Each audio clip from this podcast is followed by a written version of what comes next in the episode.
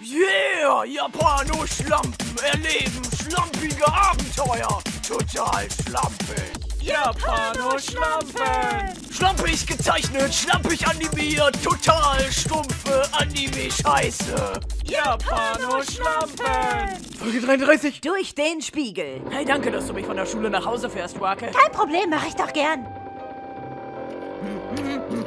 Äh, können wir vielleicht etwas schneller fahren? Das geht nicht, hier ist die Fußgängerzone. Ich fahre schon die Höchstgeschwindigkeit. Ach, herrje, da kommt ein Abhang. Halt dich fest. Oh nein, ich fahre die volle Geschwindigkeit, aber durch den Abhang werden wir noch schneller. Ah!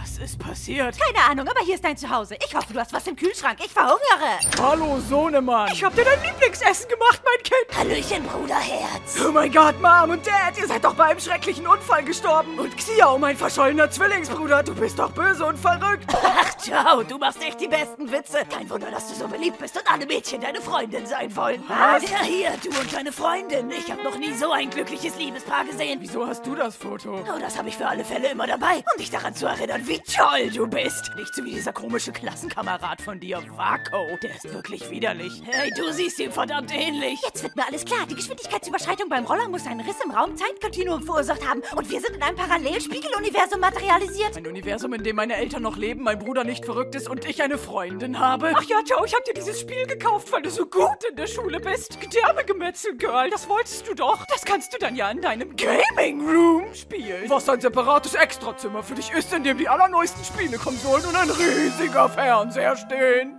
Ich dachte, ich erwähne das nochmal. Hallo, Ciao, bist du da? Oh, hi, Liebling. Oh, entschuldige bitte meine Titten. Sie sind einfach viel zu groß. Oh, hey, ist das deine Zweitfreundin? Wer kann's dir verübeln? Du bist einfach unwiderstehlich. Nicht so wie dieser Vako. Der ist wirklich widerlich. Oh Hallo. Nein, er ist mir gefolgt. Hey, Ciao, ich geb dir 500 Yen, damit du einmal mit mir über den Schulhof gehst.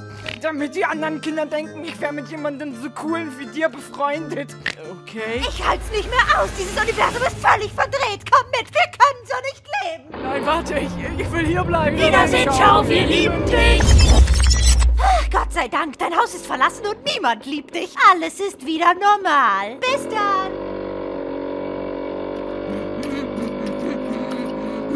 Ja, das war's wieder mal von den Japanoschlampen. Wako und Chao sind durch einen Riss im Raumzeitkontinuum in einem Spiegeluniversum gelandet, das völlig abgedreht und surreal war. So, dass es sich jemand mit klarem Menschenverstand kaum hätte ausdenken können. Was für ein Glück, dass sie diesem verwirrenden Universum entkommen konnten.